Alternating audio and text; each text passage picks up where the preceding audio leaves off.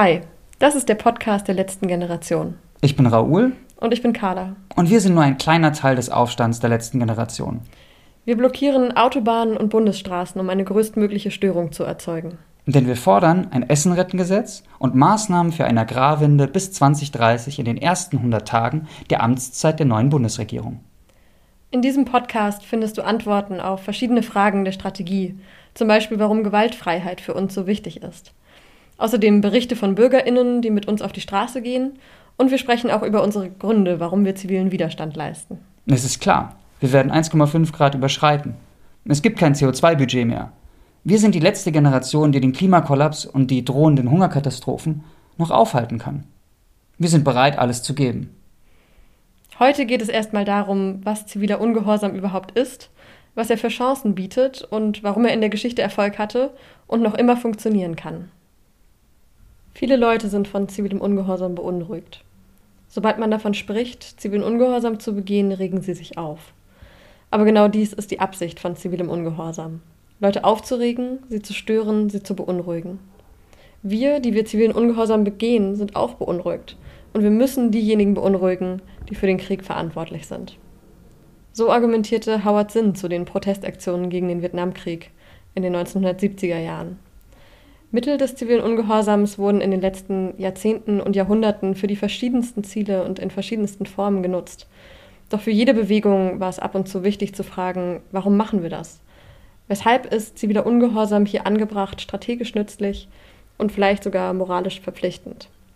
Was genau ziviler Ungehorsam allgemein ist, lässt sich nur schwer definieren. Er kann in den unterschiedlichsten Formen zum Ausdruck gebracht werden. Als Protest, als Straßenblockade, in Form von Boykotten, Arbeiterstreiks, mit Plakaten und Paraden, als Demonstrationen oder auch indem containiertes Essen verteilt wird oder Autobahnen blockiert werden. Es gibt eine große Spannweite im Diskurs zu zivilem Ungehorsam. Von sehr weiten Definitionen wie ziviler Ungehorsam ist die überlegte und gezielte Übertretung von Gesetzen um dringender gesellschaftlicher Ziele willen, bis zu ganz konkreten und eng befassten Beschreibungen wie der von Jürgen Habermas. Dieser sagte, dass ziviler Ungehorsam gewaltfrei sein muss, er muss öffentlich angekündigt werden, er muss von der Polizei kalkulierbar sein, er darf ausschließlich symbolischen Charakter haben, muss moralisch begründet sein und so weiter. Ich denke, ob ziviler Ungehorsam aus moralischer oder nur aus strategischer Überzeugung gewählt wird, muss jeder und jede für sich selbst entscheiden. Ich kann für mich sagen, dass ich zivilen Ungehorsam in Anbetracht der unglaublichen Ungerechtigkeit der Klimakrise sowohl in Bezug auf den globalen Süden als auch in der Generationenfrage, auch aus moralischer Sicht ziemlich wichtig finde.